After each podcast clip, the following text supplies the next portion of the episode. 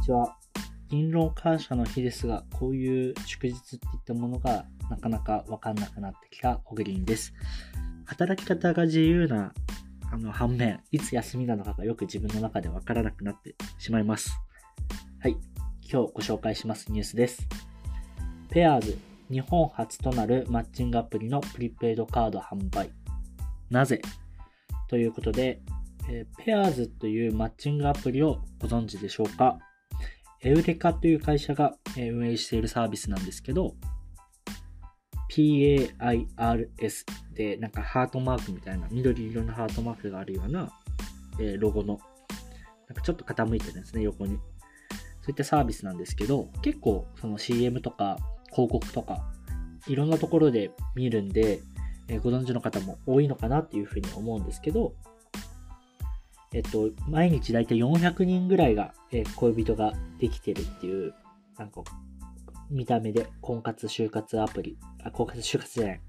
え、恋活、婚活マッチングアプリとして有名なサービスが、プリペイドカードを導入するそうです。で、販売店舗としてはミニストップとドンキホーテ。で、種類としては4000円、1万円、1万5000円の3パターンで販売するようです。これなんで始めたのかなっていうふうに考えていきたいんですけど、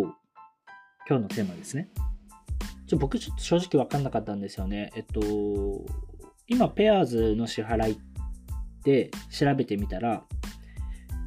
クレジットカード、Apple ID、Google Pay、この3つが決済手段としてある。で、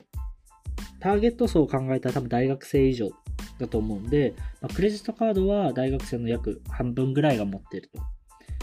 まあ、ただ、みんなスマホ持ってるんで、Apple ID とか Google Pay の何かしらの提携をしてないんですかね。なんかもう無意識に始めた時にカード登録するんですけど、きっとこのクレジットカードを保有してないから、まあ、Google Pay にしても、プレイ、プレイの決済にしても、えー、Apple ID の決済にしても、そこに紐づくクレジットカードで決済するっていうことになるんで、そのクレジットカードを持ってない大学生に対して、えー、プリペイドカードを販売する。そうすることで、えー、利用者数を拡大するっていうことになるのかなというふうに思います。ただなかなかドンキホーテとかミニストップで、なんか、恋活、婚活マッチングアプリのサービス買っちゃうって、どうなんですかね。ハードルあるなと思うのと、あと、一応18期 ?18 歳以上じゃないとダメっていうような、えー、形になるんですけど、恋活アプリは。これ高校生未満かどうかっていう確認ってどうやってやるんですかねあの、アルコールみたいな感じで自分で20歳以上ですよって押すんですかねなんかそこら辺は結構気になったなと思います。まあでもやっぱ一番は単純にハードルある気がするんですけど、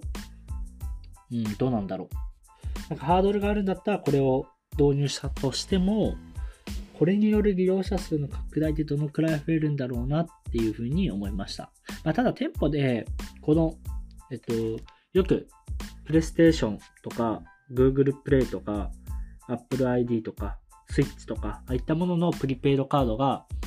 えー、コンビニエンスストアとかで売ってあると思うんですけど、あの中に、まあ、多分ペアーズっていうのが長並ぶのかなと思うんですけど、まあ、そうすると結構目に留まる、なんか、緑色っていうか薄いオレンジ、オレンジじゃない、薄い水色と緑の感じのアイコンで、他のプレイステーションとかとは結構雰囲気が違うんで、まあ、そういった意味では宣伝にもなるし、なんかあんまプリペイドカードの導入ってコストもかかんなさそうなんで、ここで本当にユーザー数獲得をいっぱいするぞっていうところなのか、そこで認知を獲得して、結局クレジットカードから入ってもらうとか、そういった当選なのか、うん、なんか気になるなと思いつつも、そういう風な可能性もあるなと思うんで、結構、もしかしたら悪くないっていうか、この戦略の中にユーザー数を直接的に増やすというよりは間接的に増やすとかっていう概念もあるのかなというふうに思いました。はい、今日のニュースは以上になります。ではまた明日お会いしましょう。Thank you.